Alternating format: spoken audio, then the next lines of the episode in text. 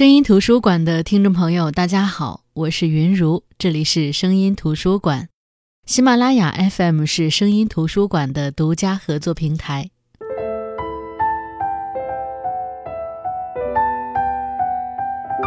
昨天是三月八日，国际妇女节。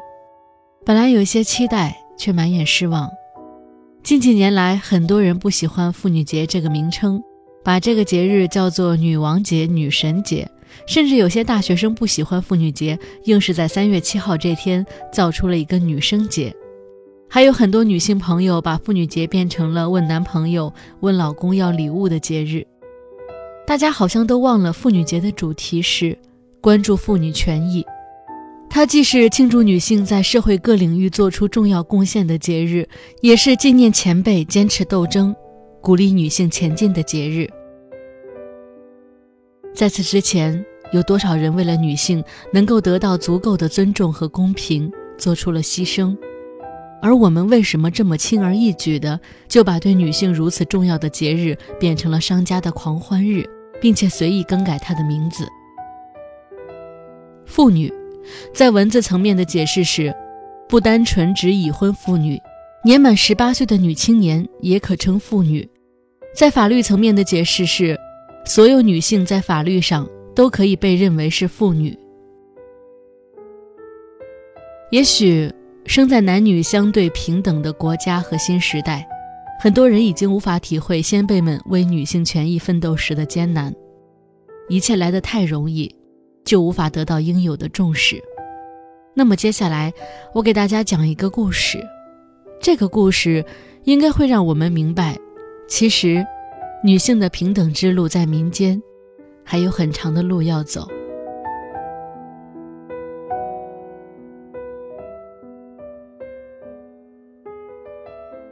这个女孩叫潘巧巧，二十岁，四川人，也许是重庆人，来自一个叫黄觉坪的地方。那是九十年代初，巧巧和同村的另外两个姑娘一起去深圳，准确来说。是被一个叫做曾娘的人带出家乡的。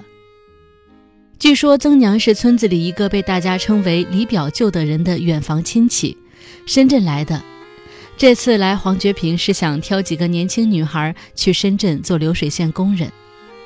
巧巧可是做梦都想去深圳。同村里出去打工的女孩有人回来，描述的深圳就像天堂一样，就连巧巧的堂妹慧慧也说好。慧慧在深圳流水线上做了一年出头，回来的时候脸白得像张纸，一天吐好几口血。从县医院拍回来的片子上，个个人都能看得出慧慧烂出洞眼的肺。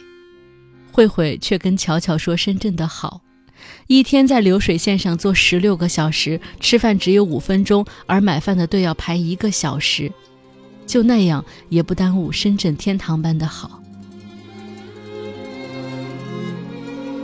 于是，巧巧就更加觉得自己不应该一辈子待在这个穷地方，颇有些自命不凡的她，总觉得深圳才是可以改变她命运的地方。不知是不是巧巧的心性，在黄觉平人人都知。反正曾娘找到巧巧家，给了巧巧母亲一千块钱，说是全当预付了一个月的工资。巧巧就满心期待着，跟着曾娘走了。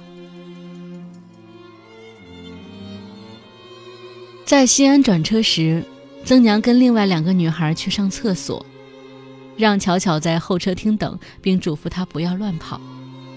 第一次到大城市的巧巧非常听话，一动都不动。但是怎么等都不见曾娘回来，等了大概一个多小时，等到巧巧都在椅子上快睡着的时候，一个陌生男子出现了。这个人外表斯斯文文，戴副眼镜，笑起来像白面书生。说自己叫陈国栋，是曾娘的朋友。曾娘找不到巧巧，就让他来找。说曾娘现在在小旅店等着他。于是巧巧就跟着陈国栋去到一家小旅店，而陈国栋就在那家小旅店强奸了巧巧。巧巧身上最悲哀的一点就是，自从被陈国栋占了便宜，就一副成为人家的人了那种甜蜜而感伤的神情浮现了出来。他也不再追问为什么没有见到曾娘，陈国栋用甜言蜜语哄住了巧巧，巧巧便真的以为这个男人要带着她过相濡以沫的日子。这个男人说什么，她都全信。陈国栋说要去兰州，说他舅舅在那边做养路工，舅舅是家里唯一的长辈，结婚这么大的事儿肯定要告诉舅舅。于是巧巧就跟着陈国栋去兰州。陈国栋对巧巧说：“他舅舅家前十里后十里的公路都归他舅舅管，远近不见一个人。”巧巧因而断定那是比黄觉平窝得更深的山窝，但是他觉得这些都是不相干的，反正两三天之后他就和陈国栋南下深圳了。而一觉醒来，巧巧就发现自己躺在一间陌生的房子里，一个陌生的床上。所谓的陈国栋的舅舅站在他眼前的养路工郭大红，竟然说是自己的丈夫。而陈国栋这个名字在郭大红的口中叫小曹，换言之，陈国栋这个人根本不存在。才见这个三十七岁的相貌略丑的男人第一面，这个男人手中居然拿着他和巧巧的结婚证，结婚证上巧巧的照片是当时曾娘带他去照的，说是要先寄给深圳的工厂。巧巧那一下子就全明白了，从曾娘开始。到陈国栋，一切都是一个圈套。这个老实巴交、对巧巧极好、把巧巧当公主宠的男人，当初花了一万元才买了巧巧，而巧巧记得当时曾娘只给了母亲一千元。许是郭大红的厚道让巧巧安了心，又或者巧巧觉得郭大红的工资还挺高，又是城市职工，对自己又好，跟着他也倒还行。巧巧在大闹了一场之后，倒也安心的住下了，甚至在几个月之后，还给自己的母亲寄去了他和郭大红的合影，还有五百块钱。一个女人认了命，自己是不知道的。巧巧自认为她从不会认命，心里还有劲头，他会等自己羽翼丰满，远走高飞的。但是巧巧在很多个日子之后回想起那时候，才懂得自己，她那时才懂自己其实跟祖母、母亲黄觉平一代代的女人相差不大，是很容易就认命的。日子过得还算舒心，只是郭大红有个傻弟弟郭二红，让巧巧心生不爽。这个傻子并不全傻，至少还能工作，有工资拿，也特别听他哥的话。可是，在人情世故上又不是很通。让巧巧不爽的是，二红总盯着他看，就连夜里他和大红发生关系时，他也能够看到二红在窗外偷看。而每次他跟郭大红说，郭大红总是有意的偏袒弟弟，说他就是个傻子，你别跟他一般见识。就算巧巧闹情绪，大红对弟弟的偏袒丝毫没有减少。一天夜里下大雨。郭大红去检修，看是否有塌方。喝了点小酒的巧巧就睡了，正睡着就感觉一个人爬上床来。巧巧以为是大红回来了，便也没有在意。到后来，他感觉身体越来越疼，醉意和睡意全都消了，才发现早已没有人影，而自己身上有很多不知轻重的咬痕，有些地方都青得发黑了。又想起那一系列陌生的动作，巧巧很快意识到。刚才那个人是二红，巧巧提起菜刀就冲到二红的屋里，可是二红却跑了，一直到天色发白时，大红才回来。一回来，巧巧就痛陈自己的遭遇，可是没想到大红却并不当一回事。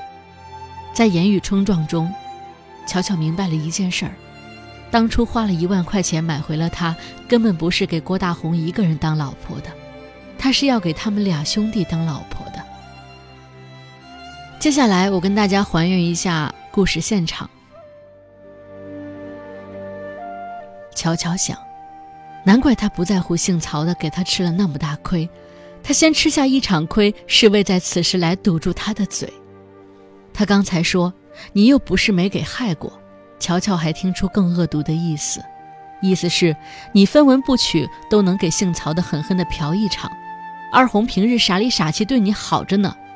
他在筹我那一万块钱时凑进来的三千呢？你能给姓曹的没日没夜的舒服？白白送上去给他舒服。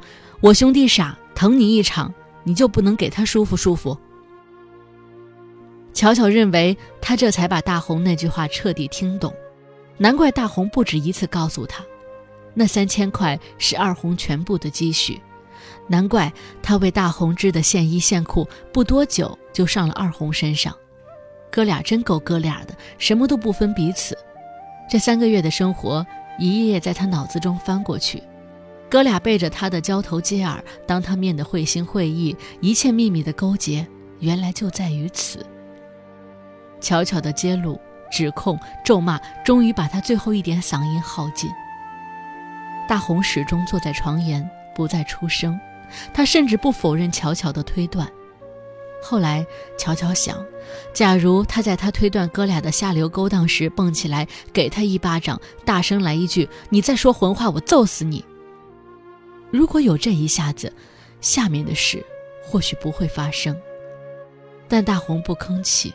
巧巧推理完成了一套丑恶罪过的逻辑完整了，他仍把头搁在满是泥垢的手上，然后他站起来，仍拿脊梁对他说：“你要咋说就咋说吧，要是你非要搬二红，我替他去蹲监。我爹我妈死时都不闭眼，我答应他们，我有仇的，二红不喝稀的。”说完，他连看都没看巧巧一眼，拾起地上的胶皮雨衣就走了出去。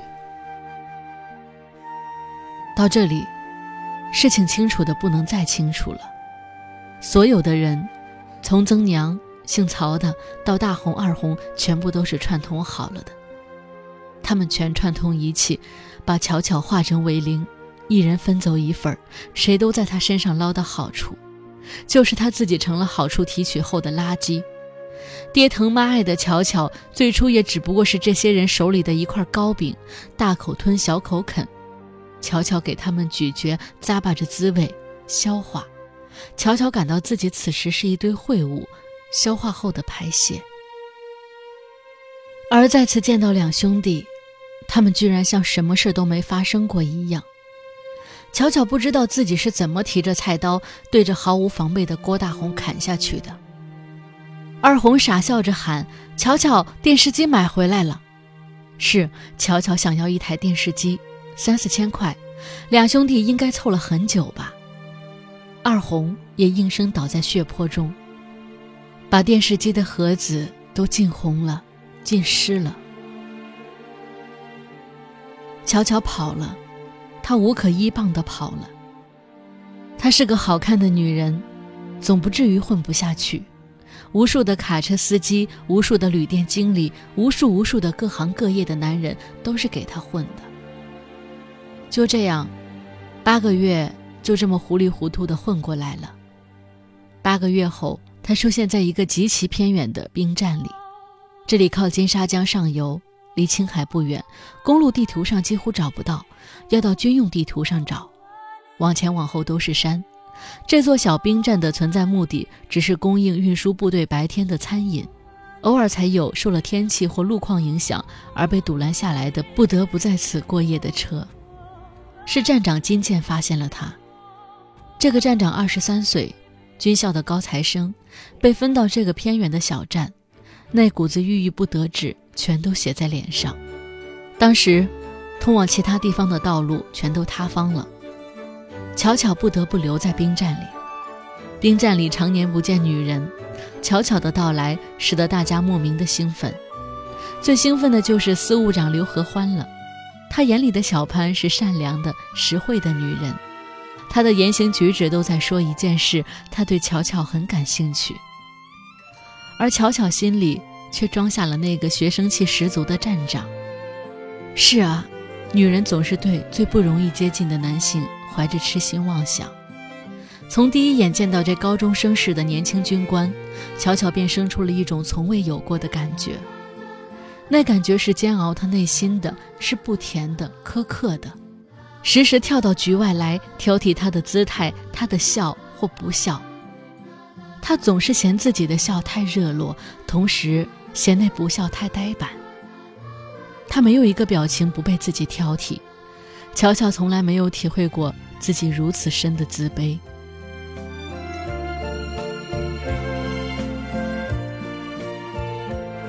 在兵站待的十一天的时光，应该是巧巧这辈子过得最开心的日子了。他头一次体会到了众星捧月的感觉，也头一次打心底的喜欢一个人。他险些把自己的来龙去脉都忘干净了，险些认为一切都可以勾销，一切都能重来。可是该来的还是会来。兵站收到了上面发下来的通缉令，他们意识到这个给他们带来兴奋和快乐的善良实惠的女人，居然如此狠辣，杀了两个男人。但是知道了发生在巧巧身上来龙去脉的他们，无一不感叹：这样一个年轻好看的一个女孩，却有如此的悲剧。人家在她身上造够了孽，她以造孽的方式回报。虽然司务长刘合欢主张就当没收到这个通缉令，放巧巧一马，但是站长金剑还是把巧巧交了出去。而之后，很快，巧巧被判了死刑。好了，到这儿，这个故事就讲完了。你可以说这个故事是编的，因为它是严歌苓的虚构小说《谁家有女初长成》，但是。它也是真实的，在我们看不到的地方，还有很多这样的故事正在发生，不只是三十年前。在故事中，对巧巧一生的遭遇最深刻的评价来自金剑。他一听说巧巧五年级就辍学了，很生气。他认为巧巧的遭遇或者悲哀是从他拒绝接受教育开始的，拒绝受教育。因而变得愚昧、虚荣、轻信，是他的无知送他去任人宰割，送他去被人害，最终害人，最终送他去死的。也许我们听到这儿，会像刘合欢一样去问金简：如果巧巧是你自己的姐妹，如果她们受了人欺骗、拐卖，受了糟蹋，成了牺牲品，你也会这样对待她们吗？金简却说：“放心。”我不会有这样的姐妹，我要有姐姐或妹妹，饿死也会要上学的。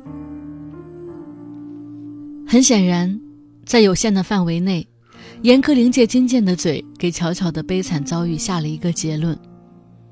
但这个结论仅仅是因为教育吗？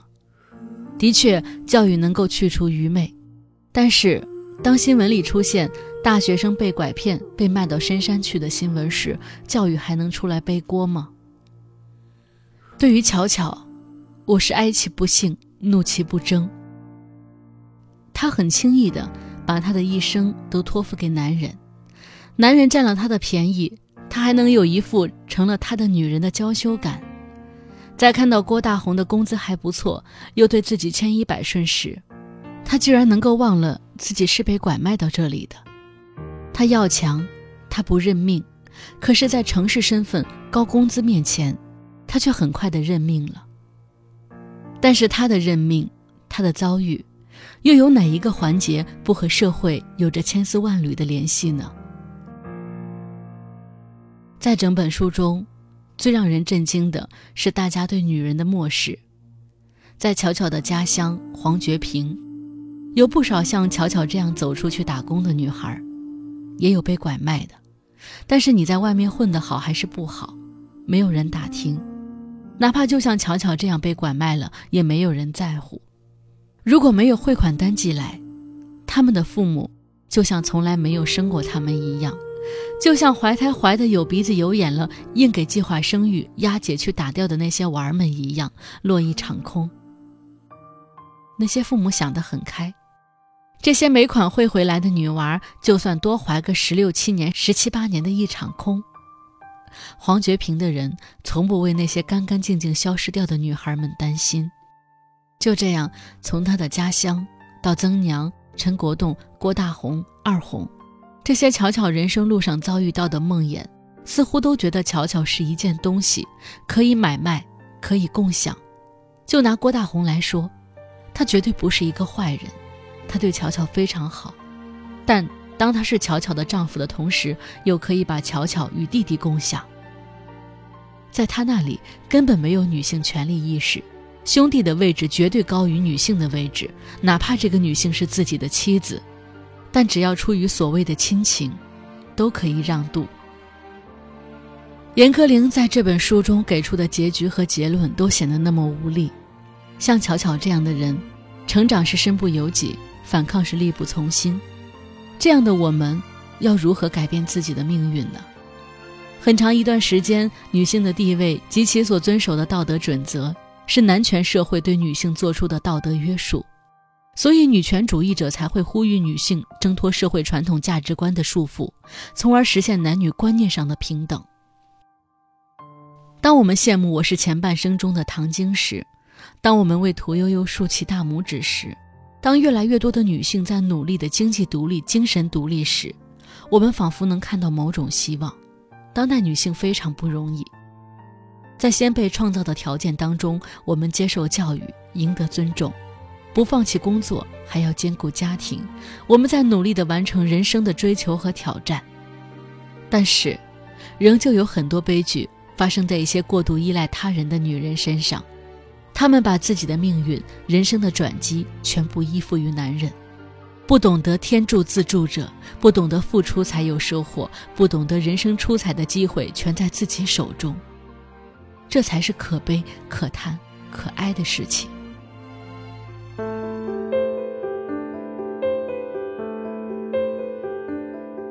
好的，这就是今天的声音图书馆。今天跟大家分享的是严歌苓的小说《谁家有女初长成》。借由这本书，借由刚刚过去的妇女节，我们来探讨一下转型社会中的女人的一些悲剧故事。孝顺的女儿，完美的妻子，伟大的母亲，我们在这些角色的转变当中度过了自己的一生，却往往会忽视我们这一生最重要的角色其实是做自己。做自己。做一名独立、健康并且富有个人魅力的女性，只有我们重视自己，这个社会才不敢轻视我们。在消费至上的节日氛围里，亲爱的，请你记住，这是你的节日。愿天下所有的女性都能够得到足够的尊重和公平。好的，我是云如，这里是声音图书馆，我们下期再见。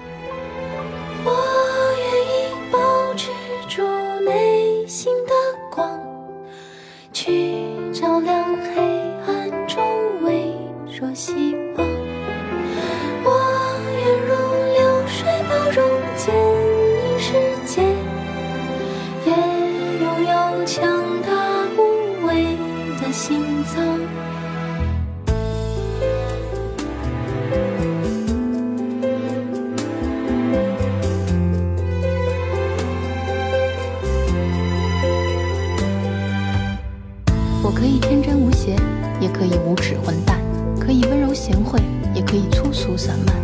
结婚还是独身，柔弱亦或强势，只关乎我喜欢。我可以为爱奋不顾身，抛下尊严，飞蛾扑火，倾尽一生，绝不回头。